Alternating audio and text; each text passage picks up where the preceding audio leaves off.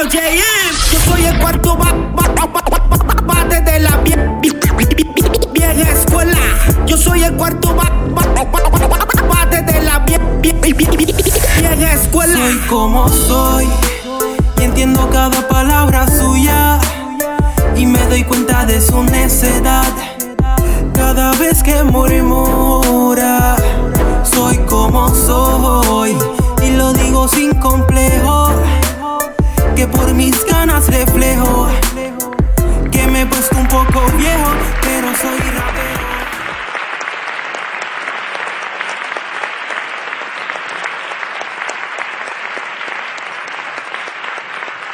Saludos amigos, hablemos de Redman el rapero estadounidense que sorprendió con un freestyle a Eric Sermon, integrante del grupo con el cual debutó en el año 1990. EPMD.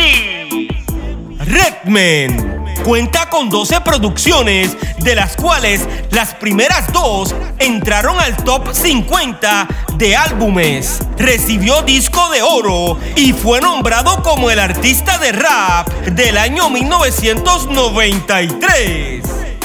Redman ha participado en películas y ha colaborado con famosos del hip hop como Eminem. Wyclef King, Scarface, Snoop Dogg y con el fenecido rapero Tupac, entre otros. Hoy continuamos con la historia del rap de la isla del encanto, Puerto Rico. De Toa Baja, Puerto Rico, con nosotros, Don Fígaro.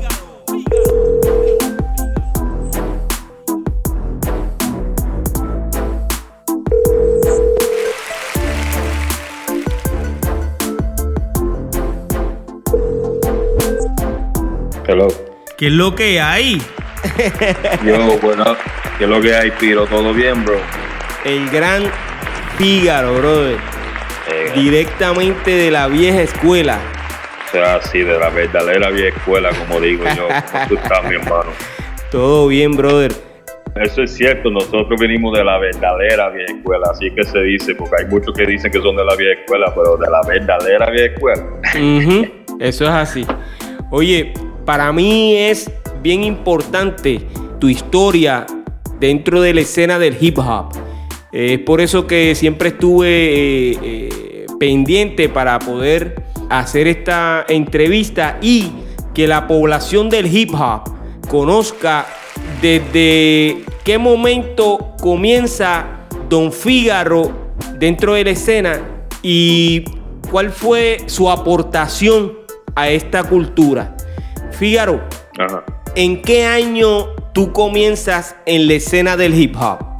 Bueno, yo llegué acá a la isla eh, en Puerto Rico, llegué como en el 85 por ahí.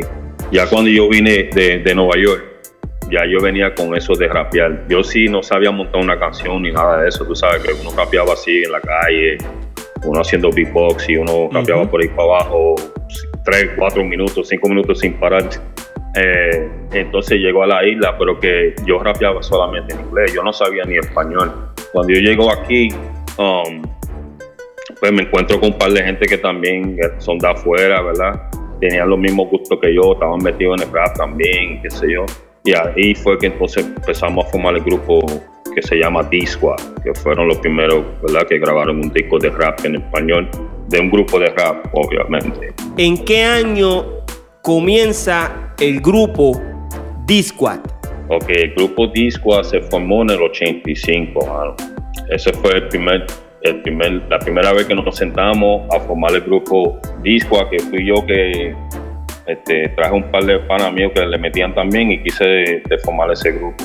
Tú eres el fundador de ese grupo. Eso es así. Este, todo se hizo en mi casa. Todo fue, tú sabes, idea mía. Obviamente con, los- con los muchachos que te estoy indicando, porque pues nos sentamos. Yo los mandaba a buscar a mi casa, los buscaba, porque tú sabes, ese tiempo todo el mundo no tenía carro. Y, y llegaba a casa y pues ahí fue que yo formé al D-Squad. Pero cuando el grupo era más MCs que lo que originalmente salieron, que fuimos solamente yo, que era Figgy ID y Chasu, que somos los originales de D-Squad. También aparte de nosotros dos, habían otros MCs cuando nosotros empezamos. Estaba Taze, estaba BK um, y estaba J. Raw, ¿entiendes? Entonces nosotros, ah, y estaba Joe Rasky también. Este, y nosotros pues todos nosotros formamos el grupo D-Squad, pero que en verdad lo más que le metían no eran yo y Chazo, ni lo más que tenían como que esa química, ¿me entiendes? y, y, todos los demás pues se fueron como que salieron, ¿sabes? Volviendo, volviendo para Estados Unidos, ¿sabes? Eran unos chamaquitos, ¿me entiendes? Que no tenían todavía, bueno, yo no, ya yo vivía aparte y todo eso, pero los demás, tú sabes, vivían con sus pais y eso, ¿me entiendes? Y pues no tenían control de su vida, pero como te dije, yo y Chazo eran los que teníamos la química ahí y ahí fue que nosotros seguimos y nosotros entonces fuimos los primeros dos que salimos en el grupo Disco, pero, pero cuando empezamos en sí en sí era un grupo más, más grande. ¿Qué edad tú tenías en el año 1985? 85, yo tenía 15 años. ¿Ya tú te habías independizado? Sí, yo chamaquito, tú sabes, este, pues, por cosas de la vida, um, mi mamá se murió joven. Y esa edad, cuando yo tenía esa edad, y fue que yo caí en Puerto Rico, y fue por esa razón también. Um, que ella, cuando ella falleció, pues yo terminé en la isla, porque ahí que vivía mi abuela, vivía en Nueva York. Necesitaba alguien que me cuidara, pero antes que ella falleciera, ella compró una casa cerca de mi abuela. Y ella me dijo que aquí es que tú vas a vivir, ¿me entiendes? Tu abuela te va a cuidar, pero tú vas a la parte. O sea, como que me estaba preparando y yo decía, pero ¿para qué, más? ¿Qué te pasa? Y, pues pasó lo que pasó. So, ella sabía quizá lo que venía y, ella murió muy joven, a los 34 años, ¿verdad? Y yo me quedé, yo me quedé en la casa y obviamente tenía novia para ese tiempo, antes que ella falleciera. Um, la que era mi novia, yo me la había llevado, tú sabes cómo hacía unos chamaquitos, cómo se llegaba la novia. Y so, ya ella sabía que yo estaba, ella me dijo, pues está bien, ya tú tienes tu casa, tú me entiendes, este, ya tú sabes lo que tienes que hacer, metiste las patas, tienes que buscar trabajo, tienes que responder y por lo menos ya tiene la casa adelante, ¿me entiendes? Y, y después de eso fue que ella falleció, por eso es que yo estaba como quien dice independiente, ¿me entiendes? A una joven que está, ya a esa edad yo estaba casado a los 15, 16 años ya forman el grupo en el año 1985 y no fue hasta finales del 88 que ustedes graban el disco Las drogas matan. Ajá, salió para el 88, pero ya se había grabado anteriormente. Ok, eh, ¿tú tienes la fecha exacta de cuando sale al mercado Las drogas matan? Yo sé que fue en el 88 que salió al mercado. En verdad no me recuerdo, mano. De ese disco, ¿quién fue el distribuidor? Eso fue Green Records. Este, o sea, saluda a Green Records, que también fue un pionero en esto. Tú sabes que fue el primero que metió su dinero a ver lo que salía de otro de rap en español. El productor musical de ese disco, ¿quién fue? Eso fue el maestro DJ Barón López. Tú sabes, fue que, que, fue el primero que cuando nos escuchó, dijo, coño, sí, me quiero trabajar con, con ustedes. Y, ahí fue que nosotros formamos el grupo Disco. Él era nuestro DJ. Cuando nosotros conocimos a Barón en X100, que nosotros fuimos hasta la estación de X100 a conocerlo, este, ese mismo día él nos puso ahí en, o sea, como que on the spot, ok, ustedes son le meten, pues dale, vamos a meterle pan y nos puso una pista ahí y nosotros grabamos en el estudio de X100. Y la canción fue City Be City, que no fue La Droga Matan, fue una canción que nosotros teníamos en inglés solamente. Era back to back y todo así, pero era, era totalmente en inglés. Y obviamente Baron sabe inglés, cuando él escuchó la canción entendía y le gustó y nosotros lo grabamos ahí mismo en X100 y ahí entonces él empezó a, a él lo soltó por X100, ¿me entiendes? Y, la gente estaba llamando y preguntando, viste, mire, ¿quién son esa gente? Y, la, y la, canción se metió en rotación, eso fue antes de la droga mata. Ya en el año 1987, ustedes estaban sonando con la canción City Be City. City Be City, exclusivamente por X100, obviamente, porque Varón era el jockey de esa estación. Según lo que tú me estás contando, si tú comenzaste a sonar en el año 1987, Tú fuiste, si no el primero de todos nosotros, el primero en sonar en la radio con la Sí, canción bueno. City B City. City Be City, sí. Yo no recuerdo a más nadie sonando en ese tiempo. Yo recuerdo después salió Bruli um, por y 96 y después salió Rubén. Y Ok. después fue que salió Vico con la recta final. ¿Qué estaba haciendo el grupo Disquad entre los años 1985 a 1987-88? Este, pues para esos años, pues como te dije, en el 85 fue que comenzamos, tú sabes. En el 86 ya estábamos yo y Chasm nada más rapeando. O sea, ya el grupo Disco se, era yo y Figgy ID y Chasm, ya los demás no estaban. Ahí fue que, conocimos a Barón a finales de 86. Te estoy diciendo, finales de diciembre, diciembre fue que fuimos a Xien la primera vez. Y entonces nos invitó de nuevo, que fue enero. O sea, que fue terminando 86, 87, fue que ya nosotros estábamos empezando con, el, con Barón. Después, en el 87, ya habíamos grabado, como te dije, City. Ya después que grabamos esa canción, como estábamos con Barón, Barón pasaba haciendo tours por la isla y él nos llevaba con él. Nosotros entonces empezamos a hacer tours por la isla, Barceloneta, que sí, Guamo, Ceiba, tú sabes, por ahí para abajo. ¿Tú conoces la verdadera historia del underground en Puerto Rico? por lo menos en mi área, yo te puedo hablar de toda baja. Estábamos nosotros, que era Disqua, estaba Bullet Bossy B, que él rapeaba por, por su área, que también era de toda baja, y se llamaba Adidas Crew, que eran un montón de MCs, eran como, como 20.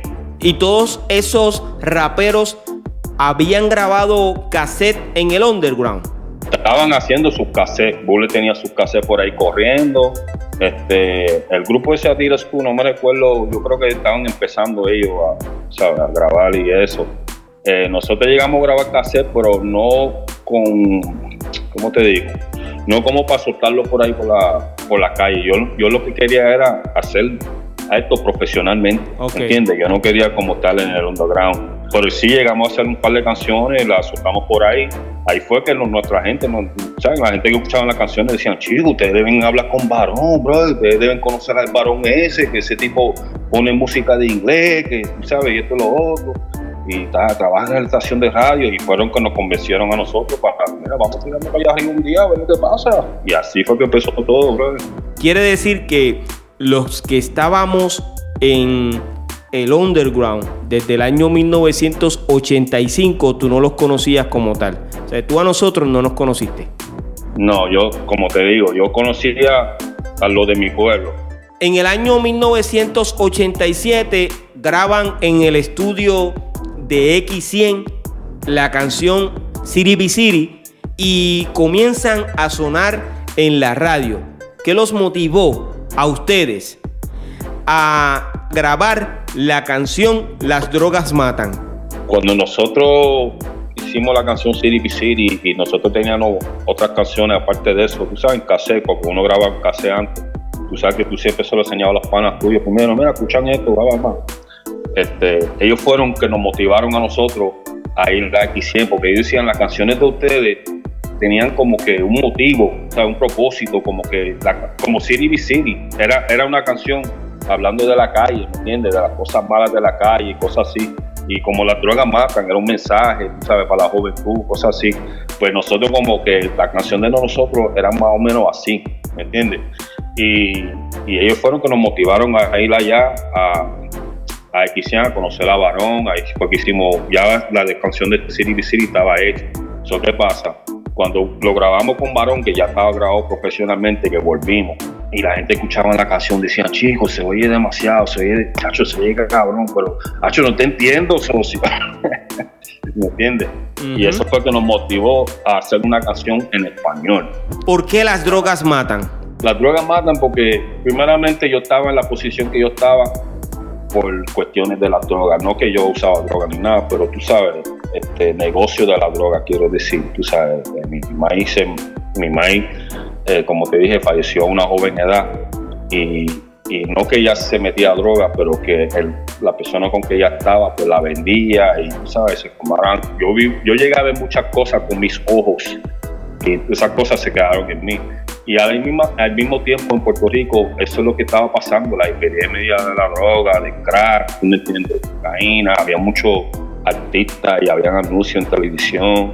Este, pues nosotros entonces, mira, vamos a hacerlo entonces de la droga. Eso lo, lo, más que yo conocía era eso, ¿me entiendes? Yo, yo crecí en ese, en ese environment, ¿sabes? En ese ambiente. Luego de que comienzan a sonar en la radio con la canción Las drogas matan. ¿Qué hizo Disquad?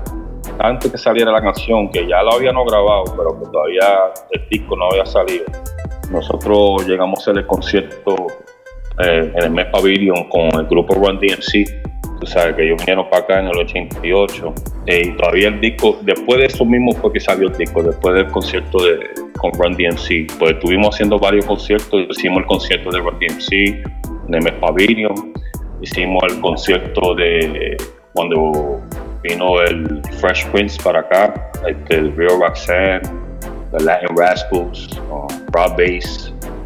Um, también tuvimos un concierto con, con artistas de freestyle como Sapphire y Company B, este, Noel, un montón de artistas. ¿Sabes que Esto fue en el Roberto Clemente, uno fue en el Roberto Rodríguez en Bayamón, eh, en el Pavilion en Guaynabo, ¿me entiendes? Y eso fue al mismo tiempo que nosotros sacamos el disco La Droga Matan. eso es lo que estaban haciendo, siendo este, como un tour por toda la isla y, conciertos. O sea, terminamos el tour con los conciertos, porque como te dije, antes que saliera el disco, estábamos por ahí, así por Barceloneta, por Seiba, por vamos, por Ponce, por todos lados haciendo show. Y cuando salió el disco para ese tiempo, ya empezamos a hacer los conciertos. Fíjaro, según la historia que yo conozco, y la historia que relatan algunos de nuestros colegas. El primer disco que sale en Puerto Rico en vinilo de rap como tal y de un rapero fue el de Disquad. Eso no quiere decir que fueron los primeros en hacer rap en español. ¿Tú conoces algún otro disco que haya salido antes que el de ustedes? De un grupo de rap en español, no. Antes de que ustedes sonaran en la radio con Las drogas matan, ¿tú escuchaste algún otro rapero en la radio con su rap en español?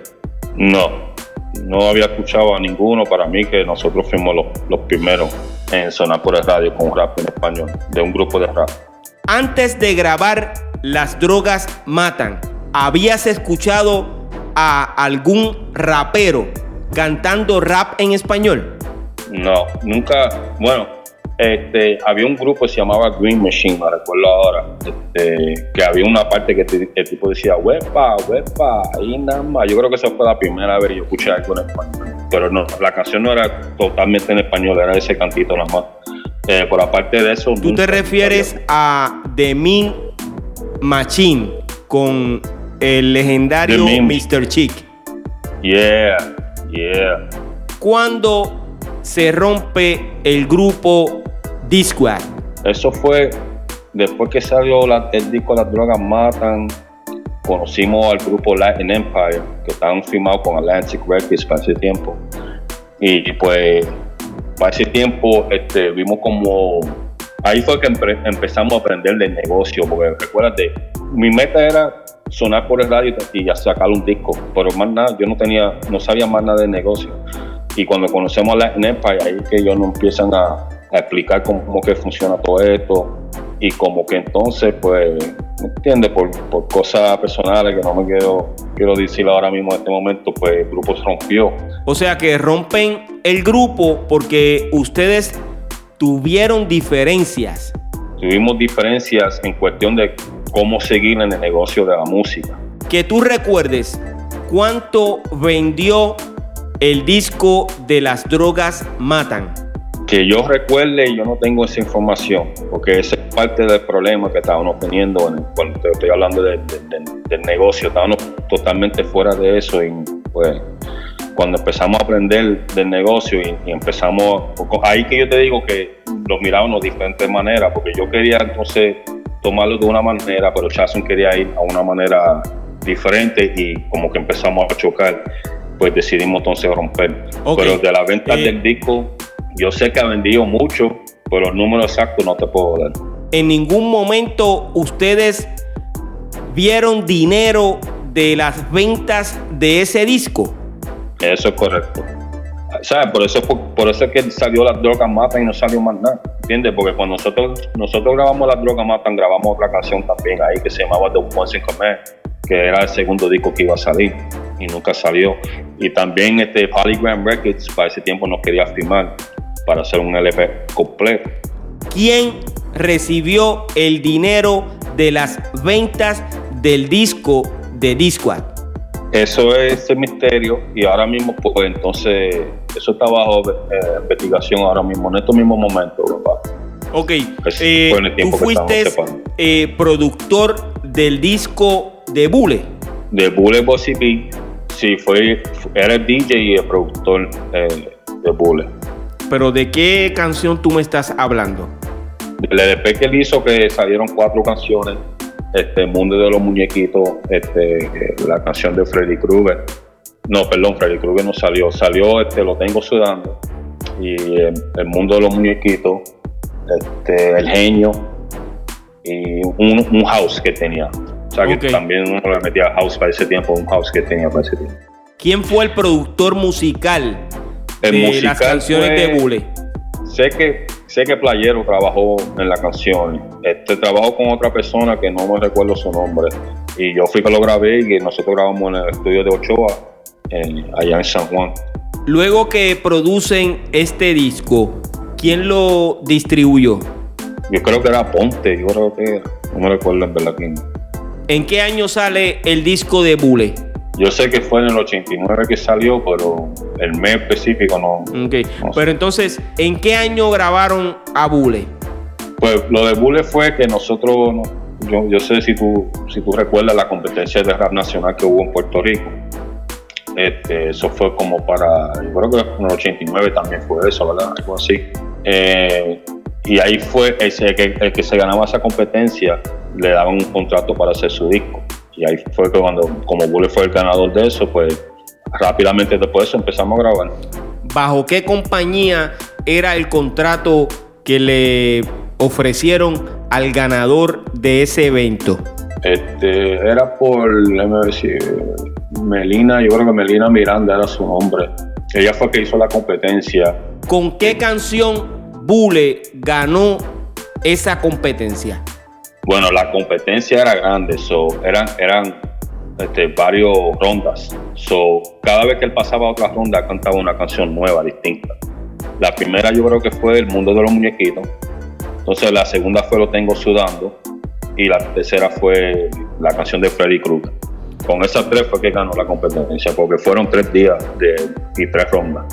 Yo felicito a nuestro colega Bule por ese logro. Esa canción de Freddy Krueger, ¿alguna vez fue grabada en CD, en cassette o estuvo corriendo por las calles en el underground?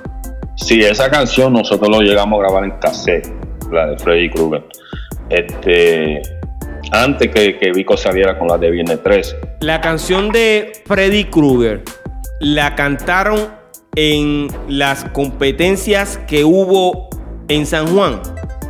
Se cantó ese día y no solamente se cantó, o sea, no solamente Bule rapeaba, como te dije, ya yo lo estaba preparando para que siguiera por ahí para abajo. So, nosotros lo que teníamos preparado eran show. So, la canción de Freddy Krueger, nosotros teníamos la máscara de Freddy Krueger con el guante, con la cuchilla, todas esas cosas.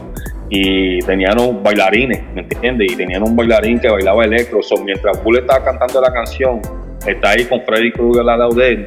Y como que Freddy Krueger, mientras está bailando, pero va, ¿sabes? Como que están haciendo la historia de la canción, como quien dice en la tarima, ¿me entiendes? So, eran los únicos que estaban haciendo eso, porque todo el mundo lo que estaba haciendo era agarrar el micrófono y rapear por ahí para abajo. Nosotros fuimos con show, con show ya preparado. Quiero eh, resaltar que el rapero polaco grabó una versión de la canción Los Tengo Sudando. Y siempre le agradezco a, nuestro colega polaco porque en esa canción, además de mencionar a Bule, menciona a MC Bass y a Piro JM. Fígaro, luego de que produces a Bule, ¿qué pasa con tu carrera artística? En el 90-91 yo vengo y, me voy para Nueva, York. Para ese tiempo yo había firmado con el management de Latin Empire. So, él me necesitaba en Nueva York porque allá que tenía todas sus conexiones y cosas así. So yo, so yo viajo para allá. Y como te dije, todavía yo no estaba con Charles, estaba solo. So me junta con otro artista que tenía, un, un jamaiquino. Y nosotros empezábamos a grabar canciones, inventar. Y eso fue como para el 92, 93, ¿verdad? no, perdón, 90, 91, 92, 93, ya Chasen llega a Nueva York. Y vuelvo y me conecto con Chasen. Y empezamos a hacer el disco nuevo, nuestro de, tú sabes, como que de regreso. Y está uno por firmar con la gente que habían firmado a CNC Music Factory. Está uno por firmar con esa gente, con la gente que lo tenían ahí. Y en ese mismo año, yo creo que en 93, Jason consigue una parte en la película I Like It Like That. ¿entiendes? Eso fue para el 93, 94 por ahí. Y viene y me dice, ¿sabes? Viene un día al estudio, me dice, Piggy, este es el último día que yo voy a venir. yo le digo, ¿qué pasó?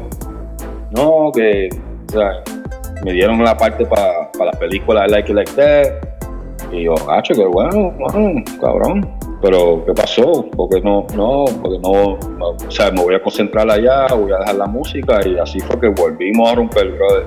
El hombre se fue, salió en esa película Like It Like That, él sale ahí como amigo de, del artista principal en la película y, brother, no sé más nada de él después de eso.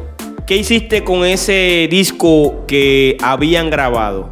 No, no pude hacer nada porque recuérdate, ya nosotros habíamos aprendido del negocio para ese tiempo, so ya todas las canciones estaban escritas en el nombre de los dos. Él no quería cantar más nada y no soy yo. Tú sabes como fíjate de esas canciones y me puse a hacer otra o sea, me puse a hacer otro este disco nuevo. Ese nuevo disco que comenzaste a producir, ¿cómo se tituló? Pues después de eso, como para el 95 vuelvo a la isla. Entonces mientras estoy acá en la isla. Y eso hace ya, ya había mucha gente haciendo música para ese tiempo, muchos este, DJs y cosas así. So, empiezo a hacer canciones en diferentes producciones. Salí en la de In the House Magazine, que yo, ah, te acuerdas que salía en una revista y a veces salía con un CD. Sí, si este, supiera que entrevisté a Richie in the House, sale en el episodio número 46 de este podcast.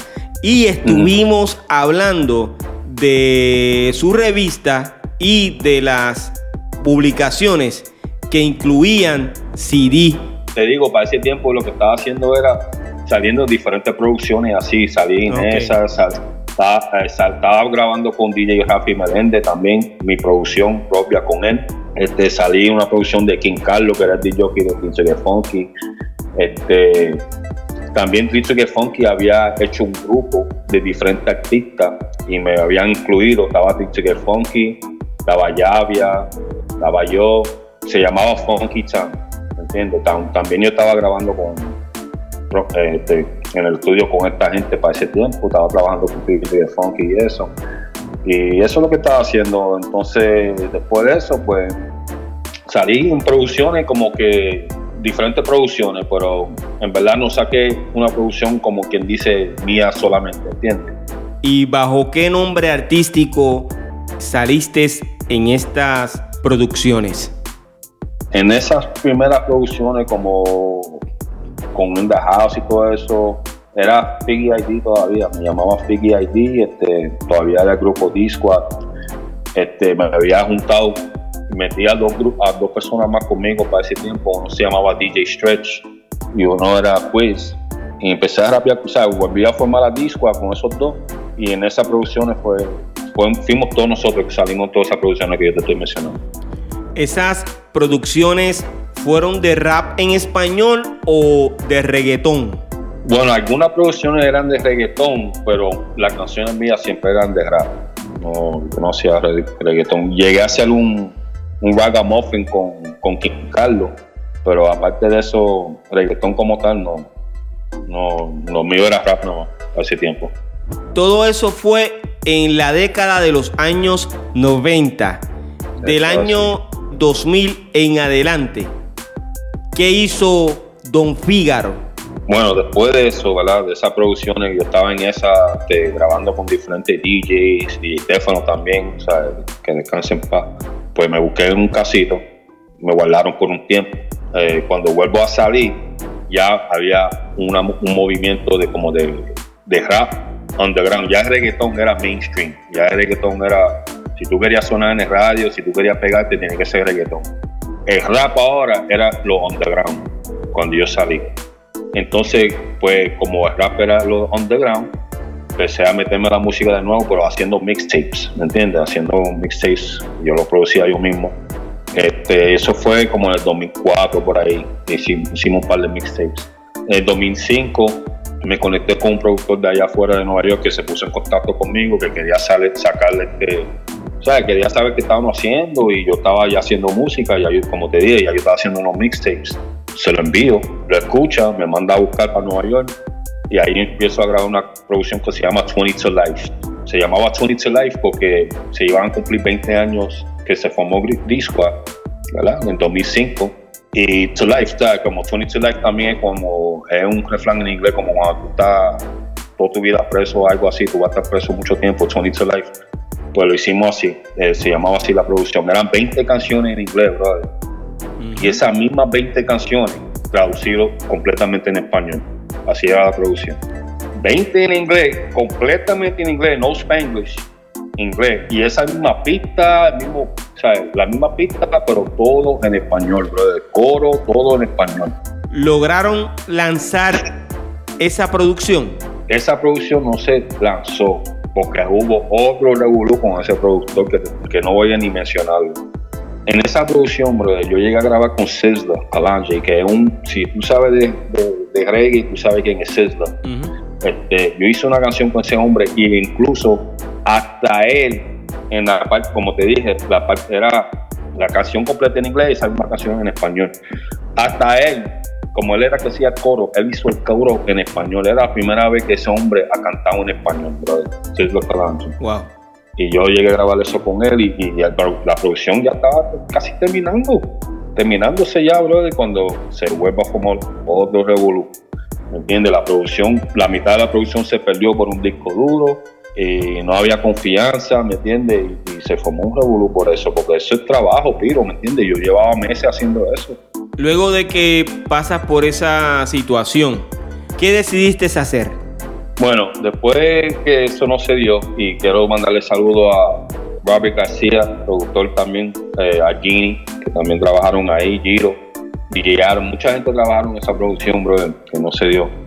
Eh, después de eso, pues yo empecé a hacer la producción, como te dije, la mitad de la producción se perdió por un disco duro que se dañó. Y nosotros empezamos con las canciones que, que se salvaron, empezamos a hacer la producción nuevamente, eso fue como para el 2007.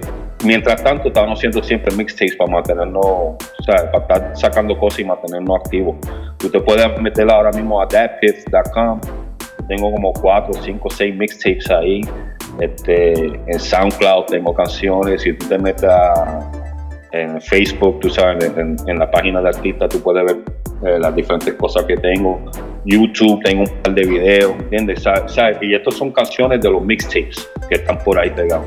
Yo tengo en mi casa sobre 100 canciones que no han salido, con diferentes artistas de diferentes épocas, ¿me entiendes? Este, después de eso, como te dije, empezamos a hacer la producción nuevamente sin el productor este. Ahora la producción se estaba, se estaba llamando de la vieja a la nueva. Eso fue para el 2007 por ahí. En ese tiempo hice un mixtape que se llamaba 55 Minutes, 55 Flows. 55 Minutes, 55 Flows, así se llama mixtape. La canción tiene 55 tracks y dura 55 minutos con 55 segundos, papá. Es un masterpiece y eso está en, en That Piff. ¿qué es lo mejor que te ha pasado que hoy tú lo recuerdes y puedas alegrarte y sonreír? Mano, escuchar tanto MCs en la industria, gente que están pegados y gente que, que no están pegados también, vinieron de mí y decirme, mira, Hacho, mira, o sea, conocerme y decirme, Hacho, mira, por ti, brother, yo me metí a rapear después que yo te escuché, tú me entiendes, esas cosas Y tú ves dónde está esa gente parado y tú dices, wow, gracias, ¿verdad? Por el reconocimiento, pero que, que ellos emocionados, tú sabes, gente que tú miras y dices, wow, tú admiras porque tú sabes que están rankeados y, son unos buenos artistas, buenos cantantes y eso, y que te digan eso, bueno, Hacho, eso es una alegría, brother, que nunca se me va, ¿verdad? Y ver dónde está la industria hoy en día, pues son millonarios, papá. Tú sabes, fue algo que nosotros empezamos. Imagínate si nosotros lo hubiéramos empezado y no estuviera haciendo dinero.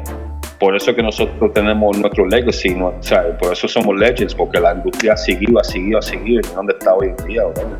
¿Qué cambiarías de la década de los años 80 cuando comenzaste en el rap en español? Me hubiera gustado trabajar con, con, con mis compañeros, con, contigo, con Vico, con Rubén, con Bruli. O sea, antes que, te digo, antes que existieran featurings y todo eso, yo siempre he querido como que hacer canciones con diferentes artistas, tú sabes, como canciones así, como las canciones de nosotros, que nosotros todos hacíamos al principio eran como de mensaje, ¿me entiendes? Yo siempre decía, podíamos hacer una cosa bien ¿sabes? Tremendo, brother, pero que siempre como que yo notaba que los artistas de Puerto Rico me mantenían como que, ah, tú eres de allá afuera, tú eres gringo, ¿me entiendes? Tú no eres de nosotros. ¿Cuál tú crees que fue la razón para que tú sintieras el rechazo de nuestros colegas? Bueno, yo llegué a conocer a casi todito, menos, ¿verdad? No, no, como te digo, no contigo, yo nunca te llegué a ver de frente, me, me hubiera gustado, pero no llegó a pasar, pero Vico, Rubén, Bruli es mi hermano porque, como te dije, Bruli lo conocí un tiempo eh, malo en mi vida y él también estaba pasando por una y tenemos esa relación fuerte, ¿me entiendes? Pero porque yo trataba, mano, pues yo cuando, mira, el día que yo conocí a, Rubén en persona, fue cuando yo, vi, yo fui al show de él de las 12 eh, con Bule, ¿me entiendes? Rubén no sabía quién yo era. Y Rubén, ese, como sabía que Bullet yo he trabajado con Bullet, eh, como que se puso a hablar de, mí, como que yo, yo era un guillú, yo esto y lo otro, y yo estaba al lado de Bullet, brother. y él no sabía quién yo era. Hacho, mano. Y, y, tú sabes, y esas cosas como que Bullet sí, y Bullet sacando la información, sí, mano, sí, sí. Pero mira, sigue aquí. ¡Oh, ya, mano! Y ese fue el día que así fue yo conocí a Rubén. Y yo le dije, yo no sé por qué ustedes dicen que soy así. ¿Qué canción cantó Bule en ese show? Bule salió ese día, mira, te voy a contar la historia. Porque para ese tiempo ya Vico le había sacado la canción de Viernes 13. Entonces Rubén invita a Bule para el show para que cantara la canción de Freddy Krueger. Okay. La cuestión fue que nosotros fuimos a cantar la canción de Freddy Krueger. Llevamos, como te dije, el bailarín que bailaba, que tenía la máscara de Freddy Krueger y todo eso, con el guante de los cuchillas. Y la canción de Vico decía como que Freddy Krueger tenía un 38 algo así. Pues nosotros, a mí, Freddy Krueger no, Jason. Pues nosotros llevamos a otro vestido de Jason con una pistola de 38. Y al final de la canción, en televisión, de la canción de Bullet, se quedó, Bullet se va a correr porque ve a Freddy Krueger, ¿verdad? Se va a correr, se acabó la canción. Se queda de frente Freddy Krueger y Jason. Esto fue en el show de las 12 de Rubén DJ. Se queda de frente Jason y Freddy Krueger. Jason saca la pistola, le empieza a disparar a Freddy Krueger, no le hace nada, se acaban las balas. Jason se rodilla, Freddy Krueger o sea, como que se va por encima de él y mira la cámara y pone un número uno, como que yo soy número uno. Eso fue tiradera para Vico, papá. ¿Qué canción salió primero? Por eso fue la tiraera, porque la canción primera fue la de Bule, porque Bule lo cantó en el rap nacional cuando ganó la competencia, que Vico era un juez de ese día, ¿me entiendes? So, por, eso la, por eso era la controversia, porque cuando entonces la gente empezaba a escuchar la canción de Bule después, decían, ah, el mundo de Vico, ¿me entiendes?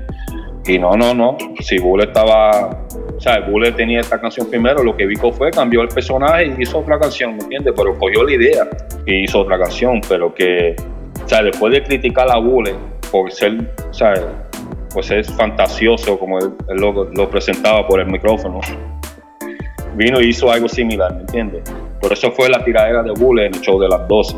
¿Este tema se ha tocado anteriormente en algún otro lugar? Desconozco si se ha hablado, pero es la historia. ¿Has pensado volver a grabar? Pues fíjate, ahora mismo te estoy hablando de mi estudio que monté en mi casa.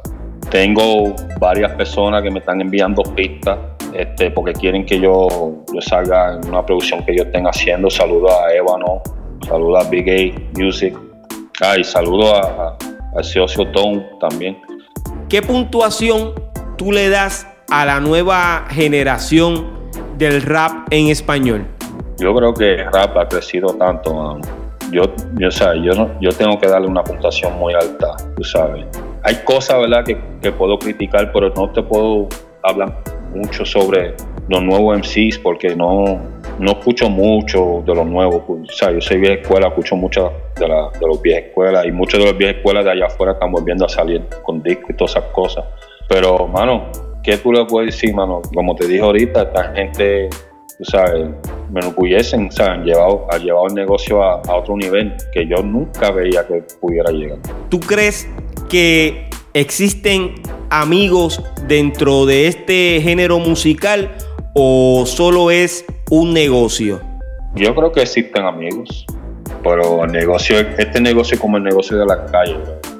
Entre más dinero, más enemigo hay. ¿Qué mensaje tú le puedes enviar a los jóvenes que idolatran a los artistas de la nueva generación? A los jóvenes, mira, cree en ti siempre, 100%. ¿Alguna anécdota que quieras compartir con los seguidores de este podcast? La cosa más, más emocionante que me ha pasado fue el concierto con Run DMC, mano. Eso fue esa noche, mano. Sea, fuimos nosotros y Run DMC solamente. Sea, Run DMC y D-Squad. No hubieron más artistas esa, no- esa noche. Eso fue en el mes Pavilion. Run DMC para ese tiempo estaba bien rankeado. E incluso tan rankeados estaban, que yo hasta pensaba que iban a traer un grupo ficticio que se iban a pasar como Run DMC, brother. Y nosotros estábamos en el soundcheck, o sea, que era temprano todavía. Y de momento yo, yo veo a estos morenos que entran con esa cadenota y tienen la misma gorra de Run DMC, pero no eran Run DMC, ¿me entiendes? Eran otro tipo. Y yo decía, mira, mira, mira, mira, te lo dije, brother. La gente lo que quieren coger la gente de pendejo, mano, no van a caer a Run DMC nada. Y de momento entra este Jam Master J y dice, yeah, boy, porque vio que, ¿sabes? Estaban entrando al mes Pavilion y ellos, parece que ellos pensaban que iba a ser un rancho o algo así, cuando ellos vieron que eso era, que iba a ser un concierto, ¿me entiendes? Como que él gritó eso, mano, y yo, yo miré a Jam J, miré a Chaz y yo dije, socio, y de momento entra Ron y después DMC, y yo dije, ella, ay, papi, esto se jodió esta noche.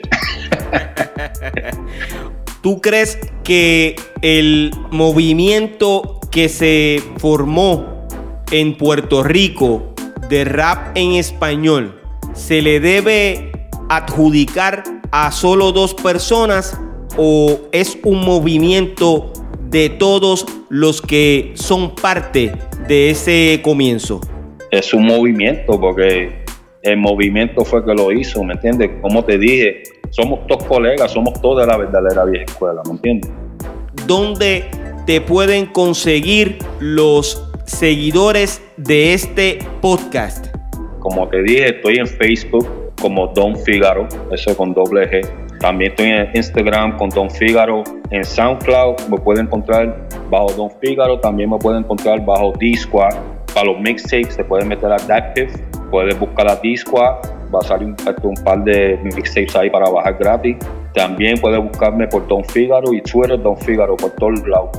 Y prontamente, como te dije, tengo tantas canciones. Estaría soltando las canciones por Spotify, Apple Music, iTunes, Amazon Music, iHeartRadio, todas esas cosas. So, estén pendientes, se pueden meter a todas esas páginas, como les dije. Estaría subiendo información pronto en este año 21. Este, saludos, Piro, y también este, gracias por tu aportación a esto de la, de la vieja escuela, brother. La canción tuya, mano, fue un palo también. Este, y como te dije, somos todos, estamos todos en esto, tú sabes, somos, somos todos de la verdadera vieja escuela, como digo yo. Y yo siempre he querido, como te dije anteriormente, trabajar con toditos y todavía mis puertas están abiertas para trabajar con toda de la vieja escuela, que son todos mis hermanos. Por eso, si me necesitas para algo, me tira y tú sabes, pues sigo hasta aquí. Gracias, brother. Oye, y sobre todo, somos leyendas. Leyendas, papá. Somos leyendas. Esté claro. Bendiciones, hermano. Igual, papá. Don Fígaro es el fundador del grupo Discord, los creadores del éxito Las drogas matan, a quien le agradecemos su participación en esta temporada, la historia del rap. Visita pirojm.com y disfruta de los estrenos del rap en español y nuestro contenido. Yo soy Piro JM y esto es otro episodio más de Piro a lo natural. Oye, bomboncitos de menta para que se entretengan.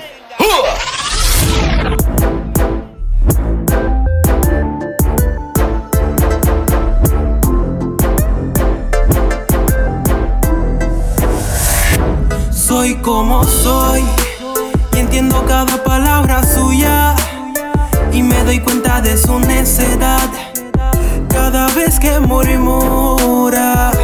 Soy como soy y lo digo sin complejo, que por mis ganas reflejo que me he puesto un poco viejo, pero soy rapero.